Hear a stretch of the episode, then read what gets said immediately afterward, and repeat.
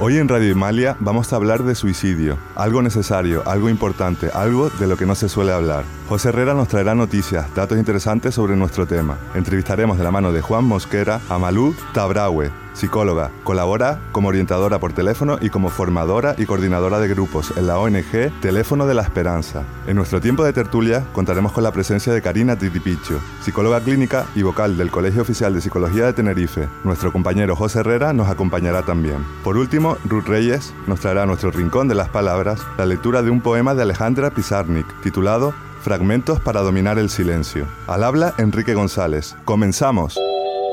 Radio Himalia, en sintonía con la diversidad. Un guiño a quienes no cumplimos con la norma.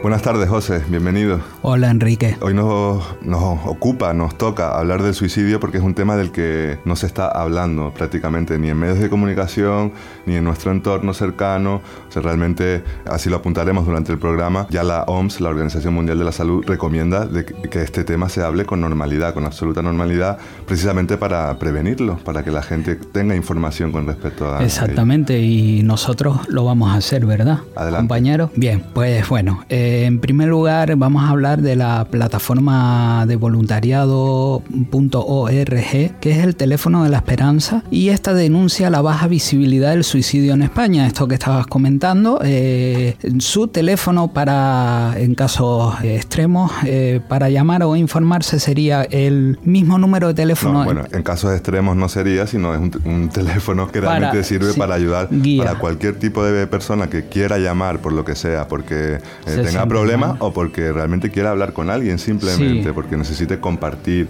eh, necesita ser acompañado en alguna cuestión.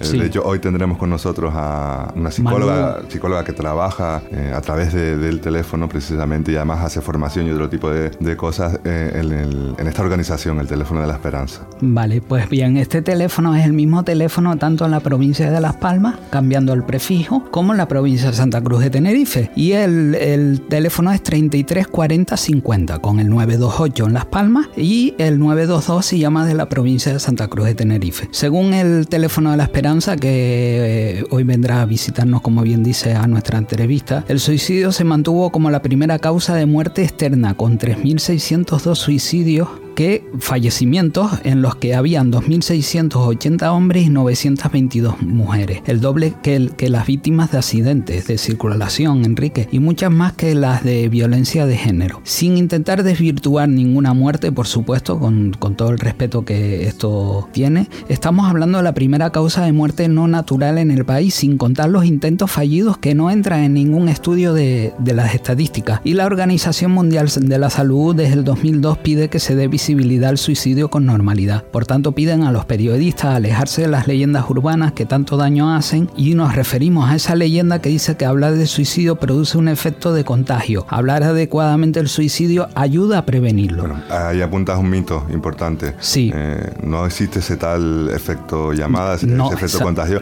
siempre y cuando no animes a las personas a suicidarse, evidentemente. Obviamente, claro. obviamente. El teléfono de la esperanza considera necesario trasladar a la sociedad española algunas reflexiones con motivo de la publicación de estas cifras, que son del 2015, si no me equivoco, y en primer lugar compartir nuestra satisfacción por el descenso anual de un 7,9 de las cifras oficiales de fallecimientos. Sin embargo, las muertes al día han descendido solamente en una décima, Enrique, lo que significa 9,9 suicidios por jornada o lo que lo mismo 10. Se sienten sorprendidos de la escasa repercusión mediática de las muertes por suicidio, mientras que las víctimas de los accidentes de tráfico de violencia de género tienen una amplia cobertura y se emplean en cuantiosos medios de prevención y erradicación de este tema. El suicidio sigue siendo el gran olvidado en, en estas causas de, de muerte uh -huh. no natural. Claro, son impresiones que recogemos de, de esta organización del teléfono de la esperanza. Sí, tanto que hasta duplican las de tráfico, como habían, habíamos dicho antes, y multiplican por 60 las de violencia machista o de género. No hay que esconder las víctimas por violencia de género, es una lacra y un goteo constante, Enrique, igual que cualquier fallecimiento merece todo el respeto, como estaba diciendo, pero los datos son apabullantes en cuanto a suicidio se refiere, y esto hay que abordarlo de manera eh, urgente, uh -huh. pienso yo, ¿no?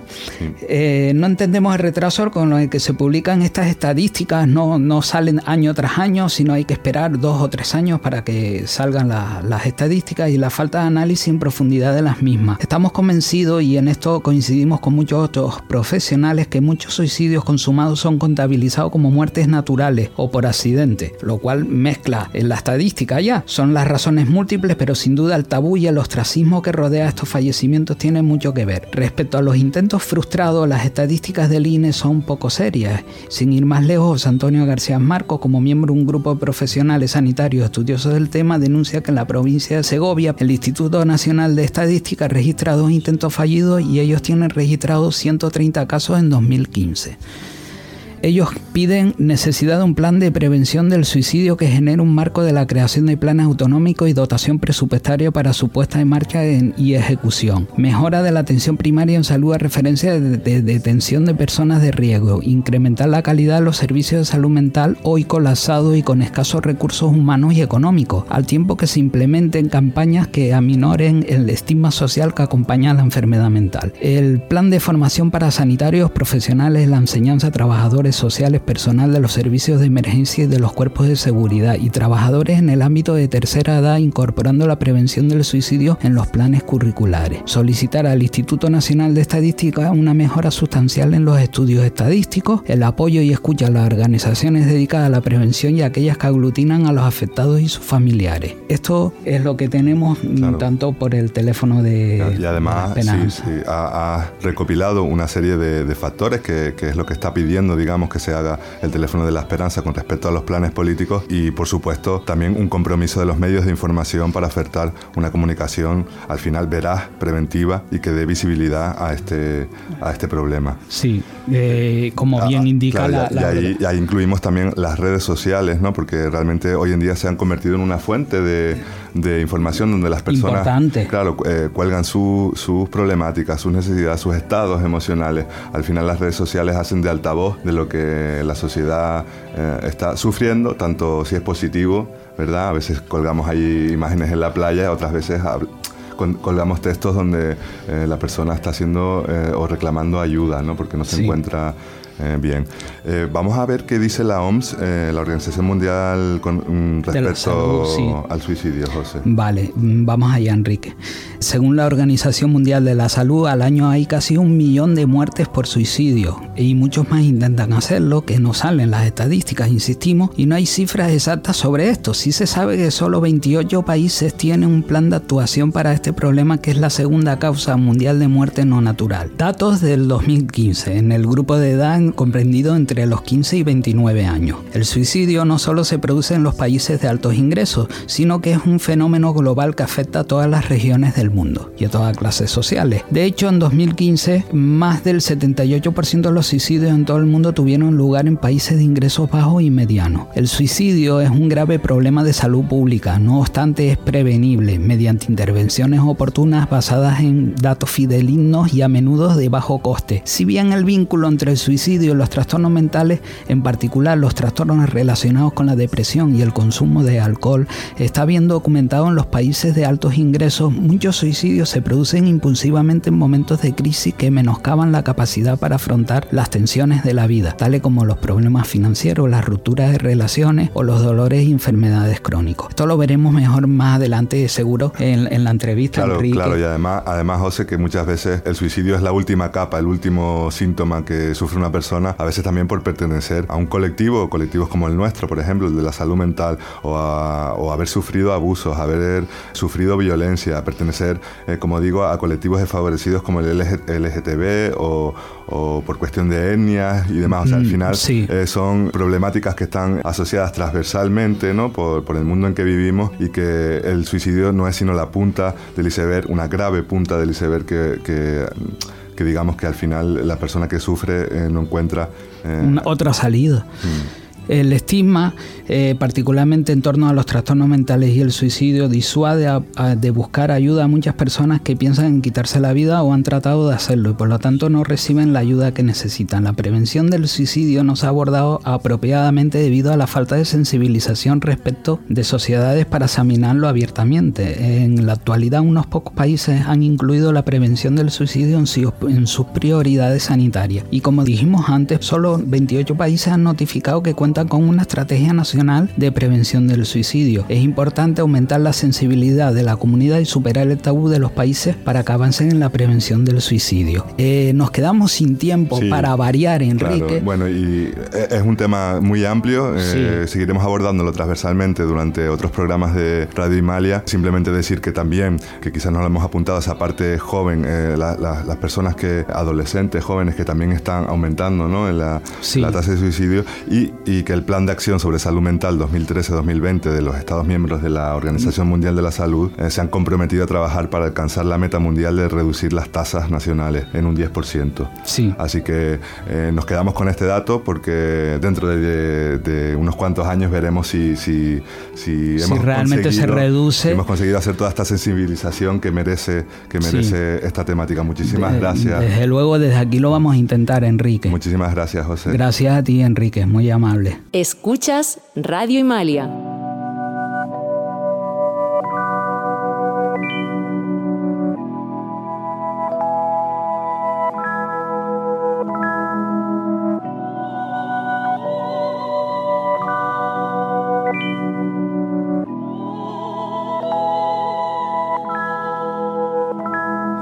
Repartiendo arte, porque esa es mi cualidad. Te llevo de lo cotidiano a otra realidad, al estado de la incierta forma, territorio en el que habito cuando todos duermen. Puedes verme repartiendo arte, porque esa es mi cualidad. Te llevo de lo cotidiano a otra realidad, al estado de la incierta forma, territorio en el que habito cuando todos duermen. Pasaporte con mi nombre rumbo al infinito. Hay mucho mito, pero nadie ha vuelto y lo ha descrito. Ese es mi reto, estoy saliendo ya de mi esqueleto, dejando ya el ámbito de lo concreto. No me limito, traigo el tacto de lo abstracto, nada exacto, un extracto de lo perfecto, nada recto, un instante rutilante, muy brillante de la música de un gigante arquitecto. Pilla esta foto en la que floto, exploto, dejo este universo roto y choco con otro. De hecho, yo formo otro, que fundo con otro, que junto con otros que sumo, resulto muchos nosotros el punto de expansión total, el origen del que todos los caminos salen y al que se dirige en donde todos los posibles sucesos suceden, donde dicen que cocinan sus besos. Las mujeres, por si acaso me perdiera, he tendido un hilo que me sujeta a la tierra para viajar tranquilo. Desde el último balcón del tiempo me asomaré. Si tú quieres recorrerlo, dilo. Yo ahí estaré repartiendo arte, porque esa es mi cualidad. Te llevo de lo cotidiano a otra realidad, al estado de la incierta forma, territorio en el que habito cuando todos duermen. Puedes verme repartiendo arte, porque esa es mi cualidad. Continuamos en Radio Himalia, el satélite en las ondas donde la salud mental se habla en primera persona. Al frente de los micrófonos, los cuatro locutores de Radio Himalia, José Herrera, Ruth Reyes, Juan Mosquera y Enrique González.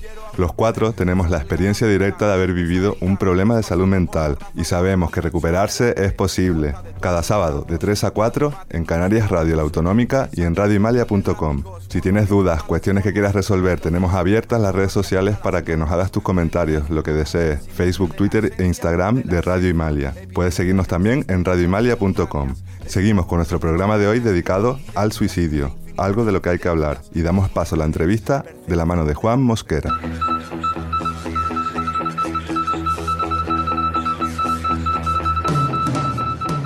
Continuamos hablando de nuestro tema del día, eh, el suicidio. Para ello, en nuestra entrevista de hoy tenemos el placer de hablar con Malú Tabraue, psicóloga, colabora como orientadora por teléfono y como formadora y coordinadora de grupos en la ONG Teléfono de la Esperanza. Bienvenida, Malú. Hola, encantada de estar aquí. y bienvenido, Juan.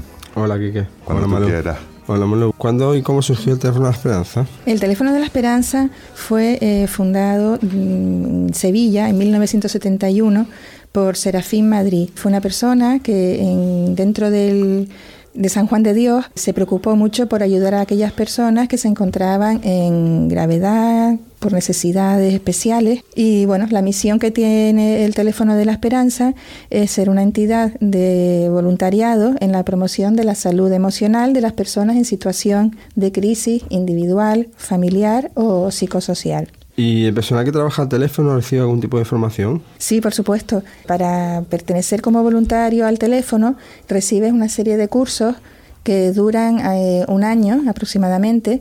el módulo principal es el de agentes de ayuda, que tiene tres bloques que se dan desde enero hasta diciembre.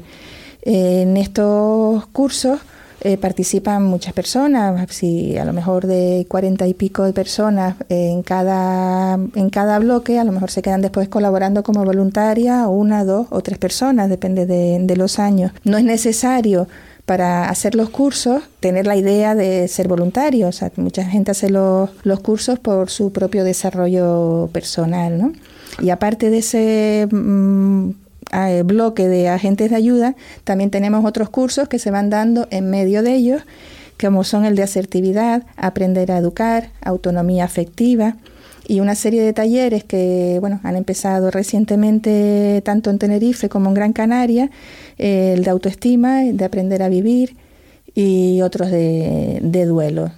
Son unos cursos que, bueno, la verdad que están bastante bien de cara al desarrollo personal de cualquier persona. Malu, entiendo que es muy importante la formación ¿no? de, del voluntariado y de las personas que trabajan al otro lado del teléfono, porque realmente eh, imagino que reciben eh, una cantidad de llamadas importante. Recordar que es un teléfono que funciona 24 horas y para, eh, para escuchar hay que estar formado para poder realmente ayudar a estas personas que, que lo necesitan. ¿no? Claro, claro. La finalidad de estos cursos es que nosotros aprendamos a detectar las emociones, ¿no? las propias, y sepamos gestionarlas para poder acompañar a la persona que nos está llamando en un momento pues angustioso de, de su vida y claro, se tiene que sentir acompañado mediante la empatía y para eso se consigue conociéndonos a nosotros mismos. Acompañar que no salvar, ¿verdad? Exactamente. Que no ir a solucionarle no, sus no, problemas. No, no, no, simplemente la acompañamos en, en, su proceso, le podemos eh, pues recomendar determinados recursos de los que dispone el teléfono eh, bueno, y también el equipo, ¿no? Dentro del voluntariado no solamente estamos los orientadores, ¿no? Los orientadores somos las personas que cogemos el teléfono eh, las 24 horas al día, los 365 días del año y los bisiestos también. Todos los días del año estamos allí, ¿no? Y no solamente eh, lo forman los orientadores, también hay un equipo pues eh, de, de, 12 formadores, eh, un orientador familiar, ocho psicólogos, una orientadora jurídica, o sea que el equipo lo forman bastantes personas. ¿Y cuántas llamadas al año recibéis? En Canarias recibimos, en el 2016 recibimos 4.391 llamadas bastantes llamadas, ¿no? eh, de las cuales 3.073 fueron mujeres y 1.318 fueron hombres.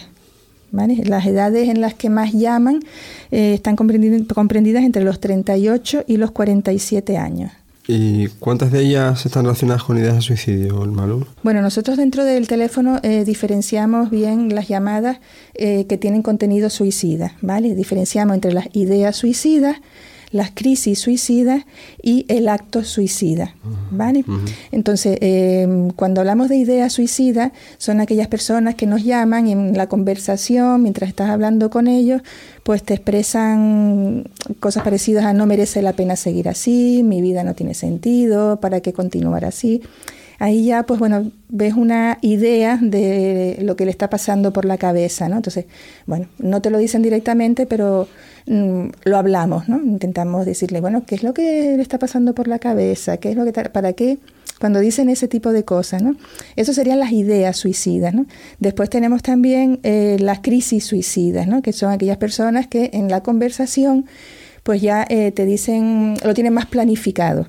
¿Vale?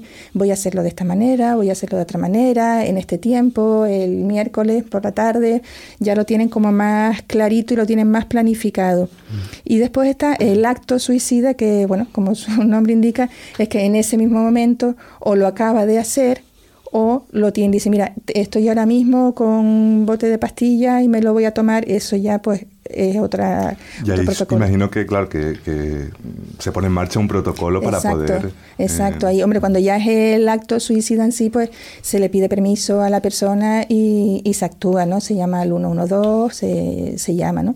Entonces, bueno, de todas estas, ya, eh, tanto de ideas como de crisis y de actos suicidas, pues tenemos en ideación suicida en Canarias, hemos tenido 128 llamadas en el año 2016, en crisis suicidas 37 y en acto suicida en curso eh, tuvimos cuatro llamadas, de las cuales pues se activó el protocolo y bueno, se pudo... ¿Cuántos son los, el número de suicidios que se llega a producir en Canarias al año? Sí, eh, bueno, el número de, suicidio, de suicidios perdón, en Canarias, el total fue de 190. ¿vale? De los en cuales... 2016. En el 2016, no, 2015, perdón, 2015, 2015. Sí, los datos que di antes de tal sí fueron de 2016, de las llamadas que hemos recibido, porque eso es una estadística que hacemos nosotros dentro del teléfono, pero los datos de suicidio, eso ya no lo sacamos nosotros, sino ya son, mm. eh, es otro organismo, y los que salieron ahora son los del 2015. Entonces, esos datos del 2015 tenemos que en España el total fue 3.602 y en Canarias 190. son datos alarmantes. Bastante, mm. bastante alarmante porque quiere decir que, que mm, una persona cada dos días básicamente. O sea que si lo miramos así una persona cada dos días, pues la verdad es que sí. que Y los osos son los que lo iban a hacer, pero los que intentaron... Efectivamente, efectivamente, porque estos son los datos ya que se han suicidado. Pero claro, los que han tenido la ideación suicida, los que han estado en la crisis o lo han intentado y no les ha salido bien, entre comillas. Sí, porque eh, imagino que, bueno, no todas las llamadas son de este contenido. ¿Cuáles son las preocupaciones? ¿Han detectado qué tipo de, de preocupaciones suelen eh, tener las personas que llaman al teléfono de la esperanza? Sí, la mayoría de las llamadas que hemos recibido han sido por problemas psicológicos, psiquiátricos, en los que, pues, bueno, ahí quedan las, depresiones, eh, la soledad, la ansiedad. También hemos tenido el siguiente eh, orden, por decirlo de alguna manera, serían los problemas relacionados con las relaciones personales, ¿no? Bien sea de la relación con pareja, con familiares, con amigos, ¿no? son las más importantes que hemos tenido. También hay llamadas de contenido, pues, de problemas con jurídicos, otro tipo de problemas económicos. Una curiosidad, Malú. Mm. Eh, ¿Reciben llamadas de personas que para contarles cosas positivas, cosas que les hayan pasado, o, incluso, digamos, a posterior? A lo mejor llamaron en algún momento eh, durante el año y luego más adelante llamaron para contar que lo bien que les iba. Sí, sí, sí, sí, sí. No, la verdad que eso eh, sí las hay, no es la mayoría. Pero sí hemos tenido muchas llamadas de agradecimiento por el trabajo que se, pues bueno, pues simplemente por la atención, por haberlo escuchado, por los recursos que le hemos recomendado. Sí hemos recibido llamadas, incluso pues eh, también ha habido pues eh, cartas y mensajes de voz, ¿no? Pues bastante emotivos, ¿no? De personas que a lo mejor han estado pues con ideación o con crisis suicidas y que agradecen el poder haber, el poder haber hablado con, con alguno de nosotros o haber recibido atención psicológica, porque también cuando está, se ha producido alguna de estas llamadas ¿no? de, de crisis o de ideación, pues también activamos el protocolo de pues, atención psicológica a esas personas en caso de que no puedan costeárselo fuera, ¿no? Entonces, pues bueno, pues ahí se, se, hace atención psicológica también y un acompañamiento pues en todo el seguimiento, ¿no? Y sí se han recibido llamadas. Y Manu, ¿sabes algo sobre datos sobre el porcentaje de suicidios relacionados con problemas de salud mental? Sí, eh, se estima que un 80% de las personas que llegan al extremo de, bueno, de esta conducta, ¿no? Eh, tienen un 80% tienen problemas de depresión. ¿Vale? Lo que pasa es que lo más justo sería hablar de personas que están sufriendo, ¿vale? De personas que mm, eh, tienen un sufrimiento humano, una persona que con un trastorno mental de larga duración, pues claro, esa duración pues le lleva a una angustia. Esa angustia le lleva a un sufrimiento. Ese sufrimiento hace que te aísles también al ver que las personas que te rodean pues no te comprenden. Entonces, claro, todo eso lleva en sí un riesgo, ¿no? Y bueno. ¿Cuáles son, ¿cuáles son los mitos, digamos, más extendidos en torno eh, a las ideas de suicidio? Eh, a mí, por ejemplo, se me ocurre que, por lo que estás comentando, ¿no? De que mm. realmente las personas eh, que se suicidan como tú estás diciendo, no lo hacen voluntariamente, no lo hacen buscando un saber, bueno, pues estoy aburrido, pues ¿no? sino realmente eh, eh, tiene que ver con, un estado extremo de sufrimiento en el que mm. la persona ni siquiera es consciente quizás a lo mejor de lo que está haciendo. ¿Esto es así? Sí, sí, por supuesto, ¿no? Eh, hay muchísimos mitos, ¿no? La, por ejemplo, la persona eso, ¿no? Que, que expresa su deseo de acabar con su vida nunca lo hará. Eso es mentira, se ha comprobado que la persona que se ha suicidado, un porcentaje bastante amplio, mm, ya ha comentado anteriormente que se lo está pensando, ¿no? Luego, que no, no es una amenaza por decir me llevo mal contigo y ahora te voy a amenazar, como no me hiciste esto, pues ahora me voy a matar y no lo voy a hacer, ¿no? Para hacer sufrir a la otra persona. No es así. esa persona lo está pasando bastante mal. Esta, esta idea que se habla también de las llamadas de atención, esto también es falso. Exactamente, exactamente, ¿no? ¿no? Eh, no, no es, hombre, a lo mejor alguna persona, o sea, tampoco tenemos por qué hacer tal, ¿no? Generalidades, ¿no? Pero hay personas que sí lo hacen por llamadas de atención porque se sienten solas y tal, y bueno, de esta manera lo hago, eh, bueno, que me muera poquito, ¿no? y así de esta manera, pero vamos, no es lo normal. ¿Vale? ¿Qué, otras, ¿Qué otros mitos existen? Sí, eh, pues eh, vamos a ver el que no sé si se le preguntas a una persona eh, mm, que piensa, si ha pensado en el suicidio, pues le puede empujar a suicidarse. Eso tampoco es así. Es al revés, porque la persona, si le preguntas, ya se está sintiendo comprendida. ¿Vale? Y se, han dado cuenta que no me encuentro bien, ¿no? Entonces, pues bueno, hay, hay, una, hay una controversia, Malú, no sé si has tenido oportunidad, oportunidad de ver la serie eh, 13 razones por las que, ¿no? 13 Reasons Why, ¿no? es una serie que, que, está ahora, digamos, en, la actualidad porque... Mm, eh, toca la temática por un lado del bullying, también con el, con el tema de suicidio y precisamente muchas personas están comentando que, que realmente están, eh, se ha lanzado como una idea de que, de que la protagonista eh, que se ha suicidado y demás, esto no es ningún spoiler, lo hace como, como venganza. ¿no? Esto sería quizás otro mito, ¿no? La, venganza como idea de suicidio. Claro, claro. ¿Y Manu, se pueden evitar los suicidios? Claro, los suicidios se pueden, eh, se pueden evitar, ¿no? Eh, tenemos que estar atentos a, las señales, ¿no? Las señales de, alerta, ¿no? Eh, hay personas que antes de suicidarse pues van a un notario, un abogado y preparan un testamento y dejan todas sus cositas claras, pues si una persona que nunca ha tenido atención a sus temas de pertenencia y tal, pues ya es, una señal de alerta si encima ves que no, no se encuentra bien o una persona que se dedica a ir a visitar a todos sus conocidos para despedirse. También los hay. O personas que simplemente cambian su comportamiento. Personas que eh, salen mucho y de repente pues se quedan en casa y, no salen.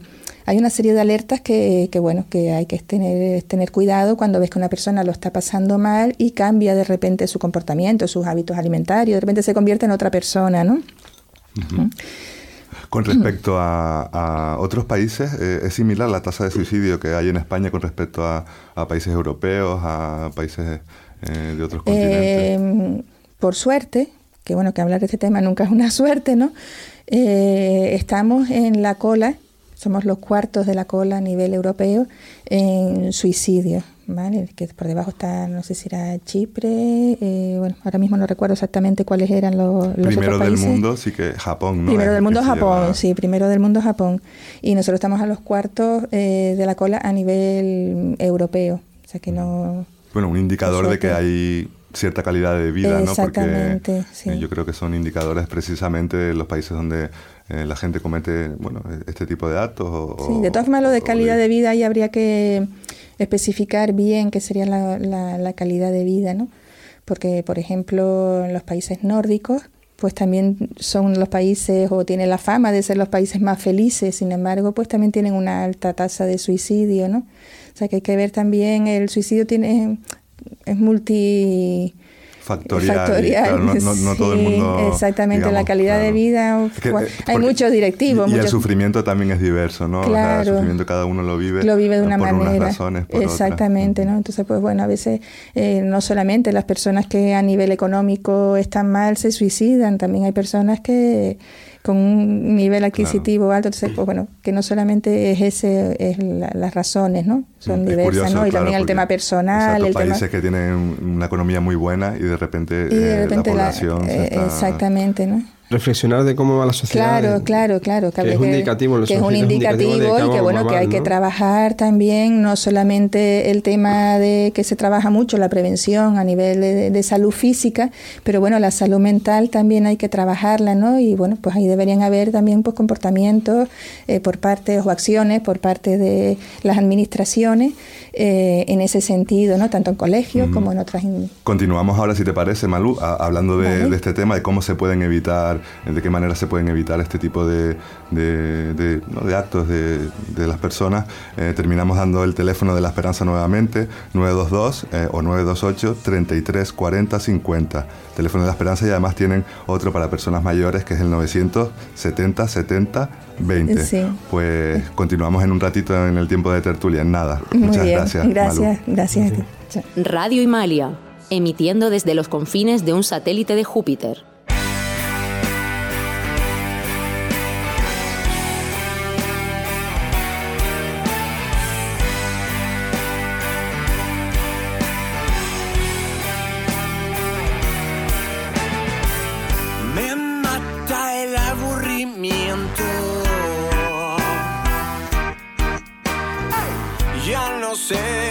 Hablar, decir o cantar. Paredes a mi alrededor, bostezando. Y mi pestañear es una eternidad que certifica que es muy cierto que el tiempo pasa tan lento.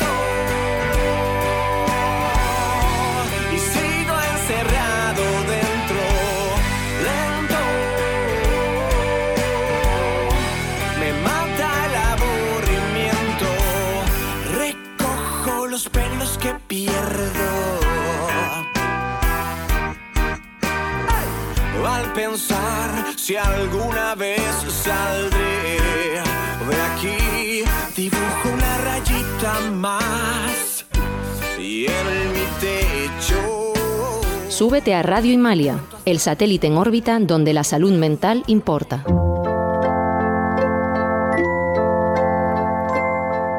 Continuamos con nuestro tiempo de tertulia. Estamos en Radio Himalia, el satélite en las ondas, donde la salud mental se habla en primera persona, presentado por quienes hemos vivido un problema de salud mental y sabemos que recuperarse es posible. Estamos hablando de suicidios y para ello tenemos, nos acompañan Karina Tiripiquio, psicóloga clínica, codirectora del Centro Men 6 y secretaria de la Sociedad de Psicología Clínica y de la Salud y responsable del área de Psicología Clínica y Salud del Colegio Oficial de Psicología de Tenerife. Buenas tardes. Buenas tardes, Enrique.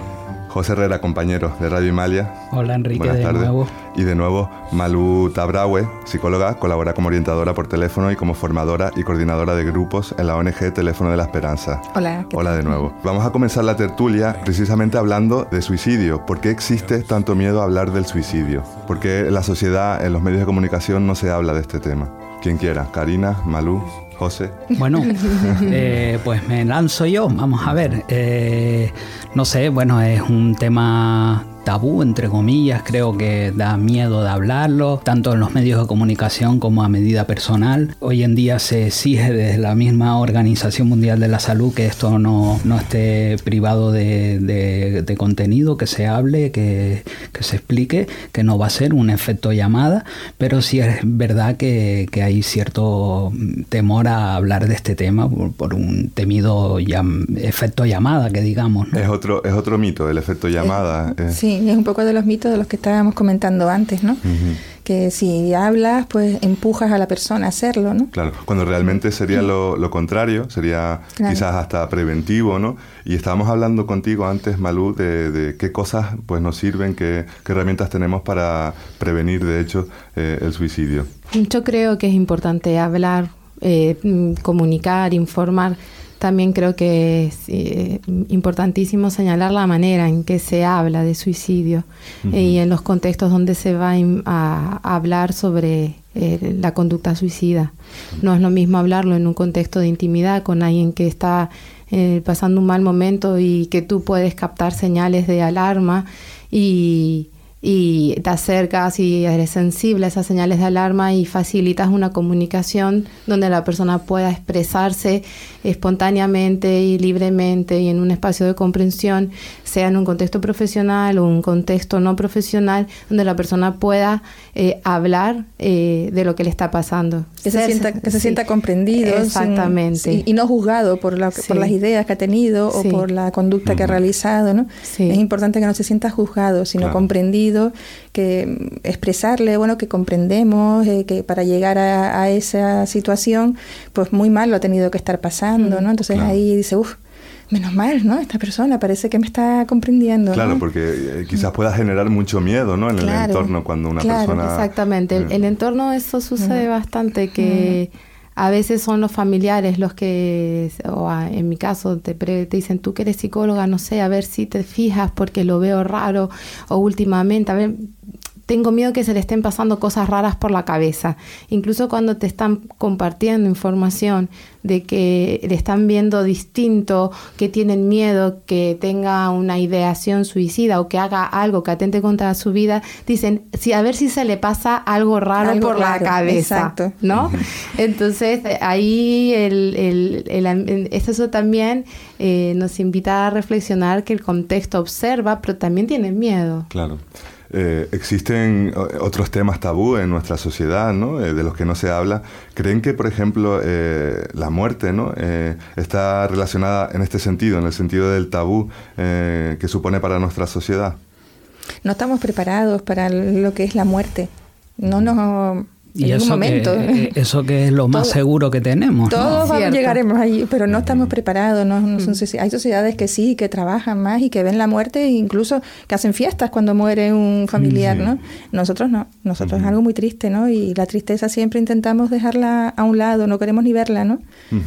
Claro, es, algo entonces no común, ¿no? Hay, determinados temas, aunque a lo mejor no tengan relación directa, la muerte con el suicidio, el suicidio, estamos hablando de sufrimiento de una persona, la muerte, bueno, nos toca a todos como estamos comentando, ¿no? Es algo, eh, pero sí que, sí que eh, estaría relacionado, ¿no? En este sentido, ¿no? Hay determinados temas que no sé por qué socialmente eh, evitamos, ¿no? Y, y, creo que tiene que ver con el miedo, ¿no? Con el, con el miedo.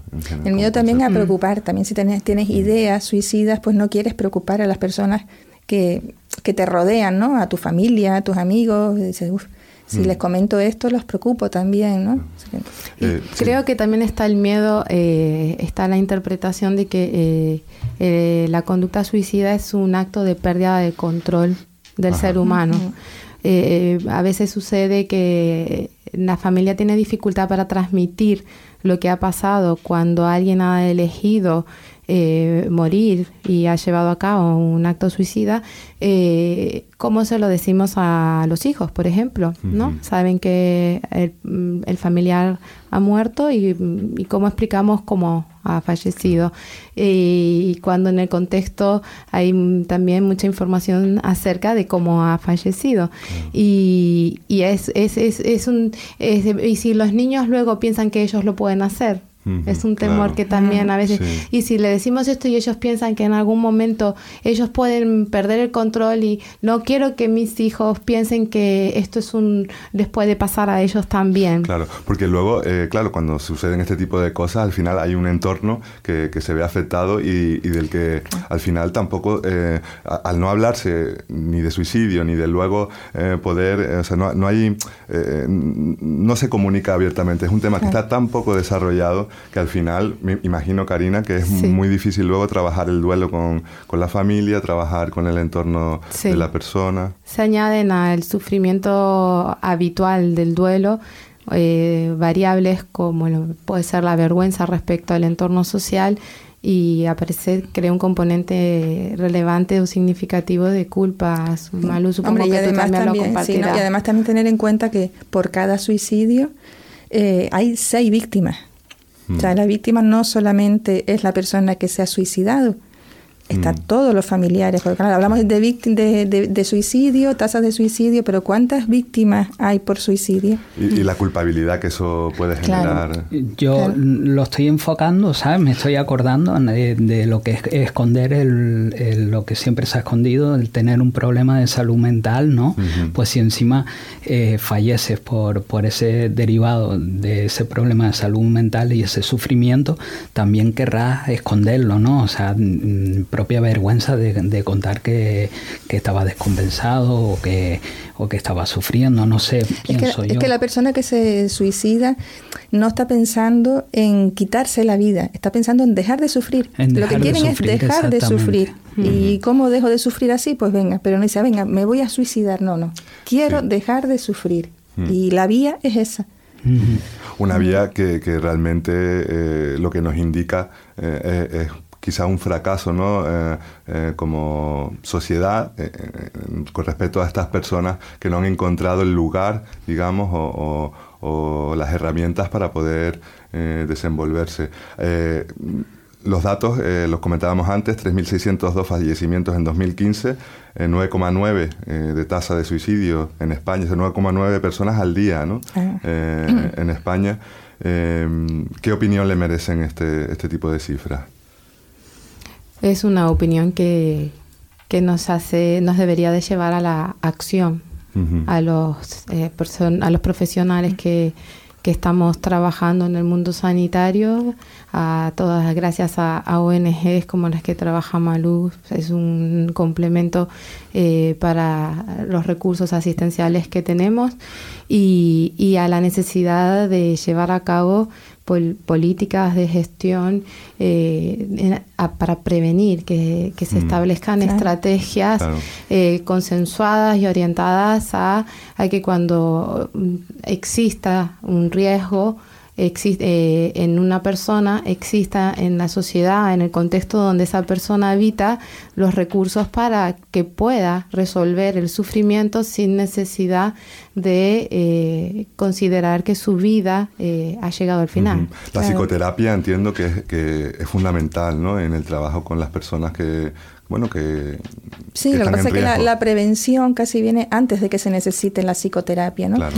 Y por eso es por mm. lo que comentaba antes que cuando se habla de, de salud, pues lo primero que nos viene a la cabeza es la salud física, Mm. ¿vale? Tenemos que mm, comer sano, tenemos que hacer ejercicio, tenemos que, tenemos que, y todo Mm. siempre re- relacionado con la salud física, pero la salud emocional, esa es la gran olvidada, ¿no? Claro. Y la que trae todo, tanto sufrimiento. Por eso la prevención desde, Desde las desde las políticas, ¿no? Mm. Desde niños, adolescentes, que aprendan ellos también a gestionar sus propias emociones. Exactamente, que es lo que hemos hablado aquí un montón eh, de veces, Enrique, que es la gestión de esas emociones. Ya Malú apuntaba antes, ¿no? Los motivos eh, principales por los que las personas eh, que están pensando en quitarse la vida llaman al teléfono de la esperanza para solicitar ayuda y son, pues, bueno, ya comentaba, eh, de duelos, eh, interrupciones de, de, de pareja, eh, Mm, sí. sufrimiento emocional, o sea, en, en todo caso, problemas de gestión de emociones. Y, y luego diversidad ¿no? en, en esas problemáticas. E- ese dato son datos que, ¿no? Eh, 3.602 fallecimientos en 2015 que de los que no se habla, parece que como que no existieran y también al final eh, con números también nos perdemos, ¿no? A veces en, eh, no estamos viendo las personas, esas personas que hay detrás de esa, de esa cifra que realmente no tenían por qué haber llegado a esa situación. Eh, también investigando las tasas de suicidio de, de algunos países nos llama la atención que el número de, de fallecidos es mucho mayor en hombres que en mujeres. Eh. Y parece que, que existen factores que determinan esto. ¿Cuáles serían los factores eh, a tener en Hombre, cuenta? eh, uno de los motivos también puede ser, bueno, hay varios, ¿no? Motivos que podrían llegar a, a esto, ¿no? Eh, uno es que el hombre generalmente la utiliza como métodos de suicidio, pues tirarse por un puente, ahorcarse, eh, pegarse un tiro. Son como, como más agresivos, ¿no? Más- química. Exacto, ¿no? Entonces son- esos son métodos más agresivos, mientras que las mujeres eh, pues utilizan eh, métodos más de pastillas. ¿Qué pasa? Que el, el que se ahorca o lo pillas en el momento en el que se ha ahorcado o no tiene mm, nada, ¿no? Que hay que, hacer. Sin embargo, cuando te has tomado pastillas, pues siempre tienes un tiempo en el que puedes eh, reaccionar las personas que están alrededor. Entonces, pues bueno, ahí pues muchos suicidios de mujeres quedan en intentos. Claro. También la mujer pues tiene quizás más por educación, eh, está más atenta a la familia, a los hijos. Y estos intentos de suicidio, perdóname Enrique, qué curioso, eh, ¿entran dentro de la estadística? No. Los intentos no suelen quedarse no, no fuera, quedan, no engrosan. No, interesan. Claro, porque hay que recordar que estamos hablando del doble de fallecimientos que los accidentes de tráfico. Exactamente. Eh, multiplicado por siete eh, con la violencia de género, que para mí es un problema horroroso, pero que bueno, que esto es un problema también que, que hay que abordar seriamente. Karina, con respecto a este tema, la digamos eh, diferencia entre eh, víctimas al final de, suicidio y, mujeres, o sea, entre hombres y mujeres. Mm, mi opinión, que es una opinión personal, es eh, es que quizás la mujer tiene por una condición de género, de rol social eh, y el rol que sigue ejerciendo en, su propia vida como identidad femenina, eh, factores protectores. Y, identifico como factor protector en la mujer la vinculación eh, en el cuidado de los hijos. existen factores de, protección a la hora de tomar una decisión. Claro, quizás aquí este dato que apunta es la, la, culpabilidad que, que, le puede generar el dejar, por ejemplo, unos hijos, ¿no? sí.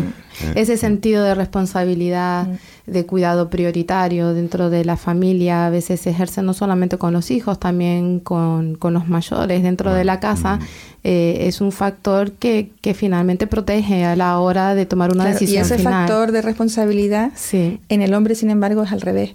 Porque en el hombre es el responsable, también por su rol machista en el tema económico, ¿no? Entonces, el que tiene que llevar el dinerito a casa. Ahí, ahí, quería llegar y es que eh, yo entiendo que, que la crisis eh, financiera también tiene mucho que ver con, que, con estos datos, ¿no? De que haya mayor cantidad de hombres que, se suiciden que de mujeres. ¿Creen que, las políticas que se están llevando a cabo, ¿no? como, como la falta de humanidad, ¿no? en este sentido, las políticas de bancarias, eh, al final eh, son determinantes para que esto suceda? Eh, son determinantes, yo no lo veo determinantes, lo veo como un factor de predisposición que se puede sumar a una circunstancia personal de vulnerabilidad o de alta vulnerabilidad. Eh, porque después te puedes plantear el otro, el, otro grupo. Y qué pasa con todas estas personas que sí han pasado por la misma circunstancia y sin embargo no han realizado eh, un intento de suicidio o no, han, no se han suicidado y han continuado con una vida distinta, pero la han continuado de algún modo.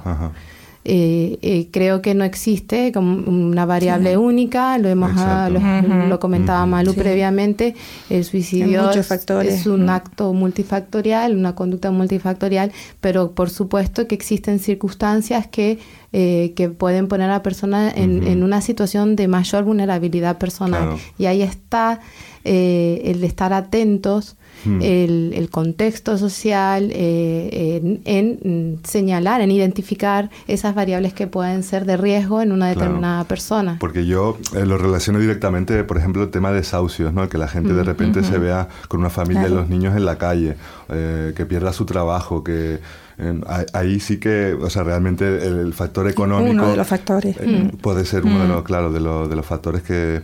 Y, y en este sentido, eh, la información, la prevención, eh, ¿de qué manera debe hacerse? ¿Cómo podemos mm, digamos, hacer llegar a la sociedad eh, todo este tipo de información que hoy estamos dando aquí, eh, me atrevería a decir casi de manera eh, pionera, porque realmente yo escucho bastante radio y, veo televisión y nunca he encontrado ningún programa donde se habla de este tema abiertamente. Hombre, lo importante es, normalizarlo, porque es uno de los comportamientos que tiene el ser humano, ¿no? Es normalizar el tema para que la para poderlo afrontar si está escondido, desde, evidentemente nunca trabajarás en él. Entonces hay que sacarlo a la calle, ¿no? Sacarlo a, que esté en boca de, todos, ¿no? Y entonces ahí se empezará a ver la importancia, ¿no? Porque eso, por ejemplo, que comentaste antes de, de los datos, ¿no? Los datos solamente son los que llegan a pero por ejemplo, si tenemos en cuenta las llamadas que tenemos nosotros, que teníamos el de crisis suicida a acto suicida, pues vamos, se multiplican por 6, por 7 y por 8. Mm. ¿Entiendes? y esos datos mm, quedan ahí, ¿no? Entonces, eso es lo que hay que, prevenir, ¿no? Y una de las maneras es, pues, sacarlo, ¿no? Mm. ¿Existe, ¿Existe un plan nacional con respecto al, al suicidio? ¿Existe, eh, digamos, eh, factores, eh, puntos, digamos, en, el diseño de, las políticas que se hacen con respecto a este tema?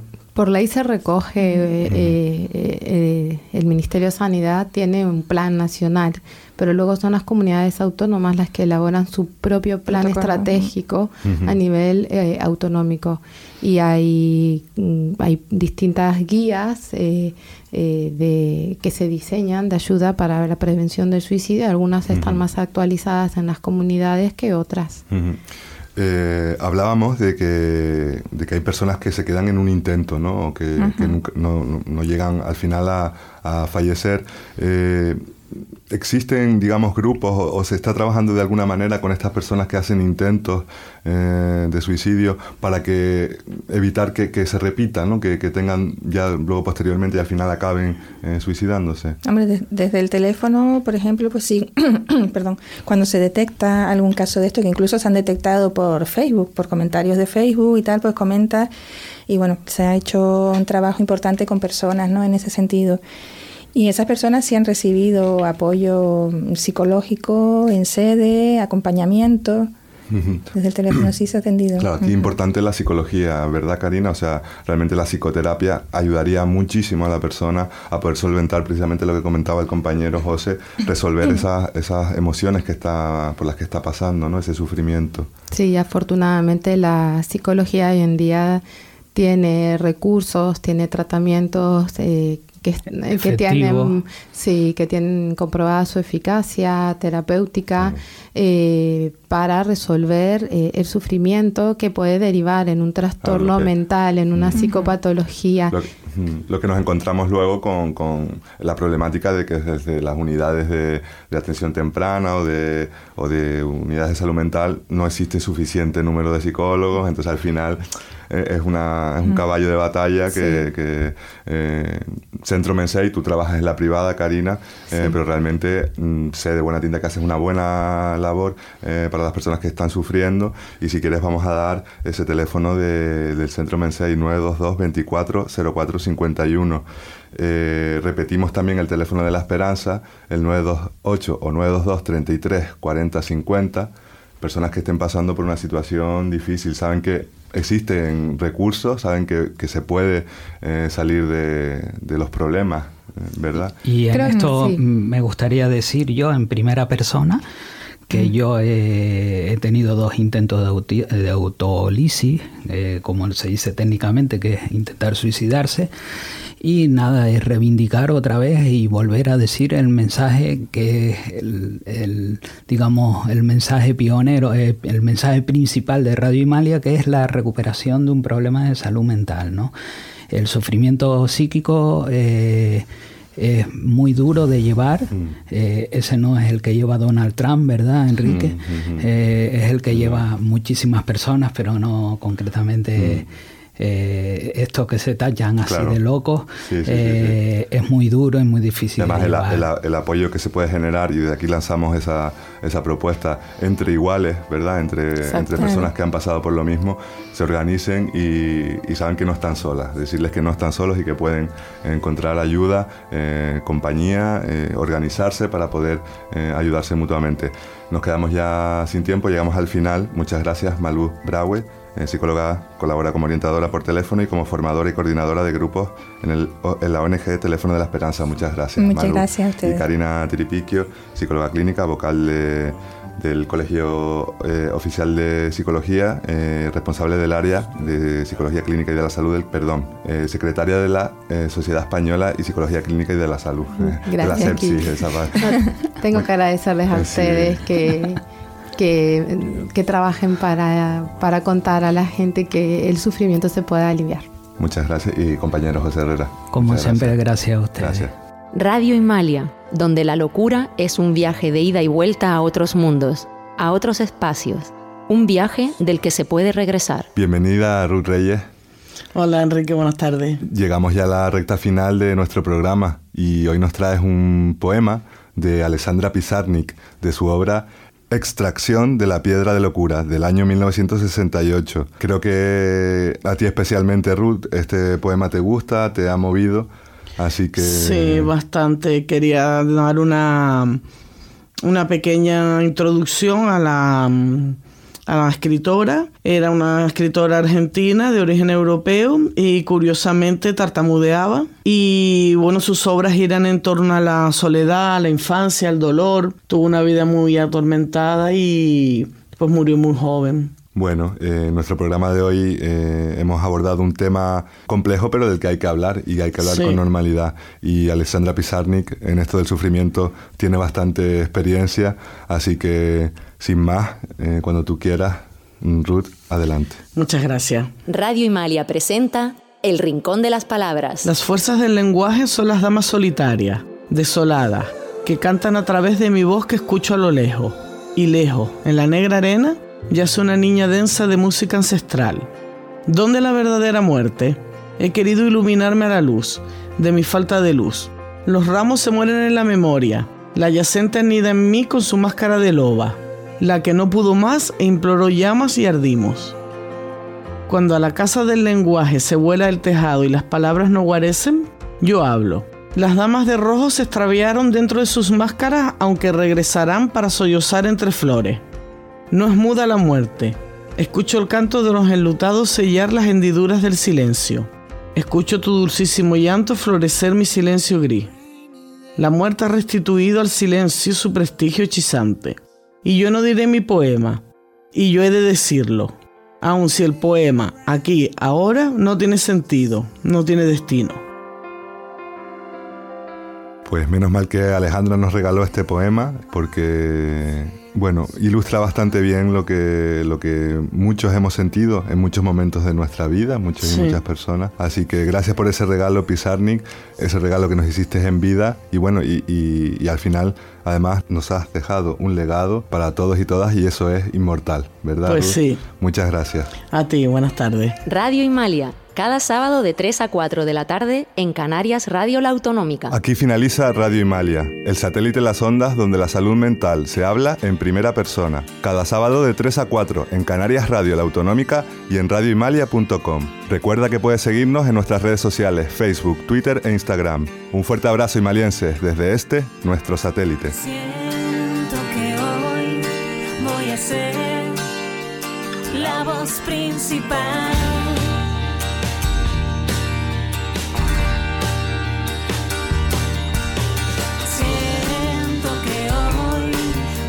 listen.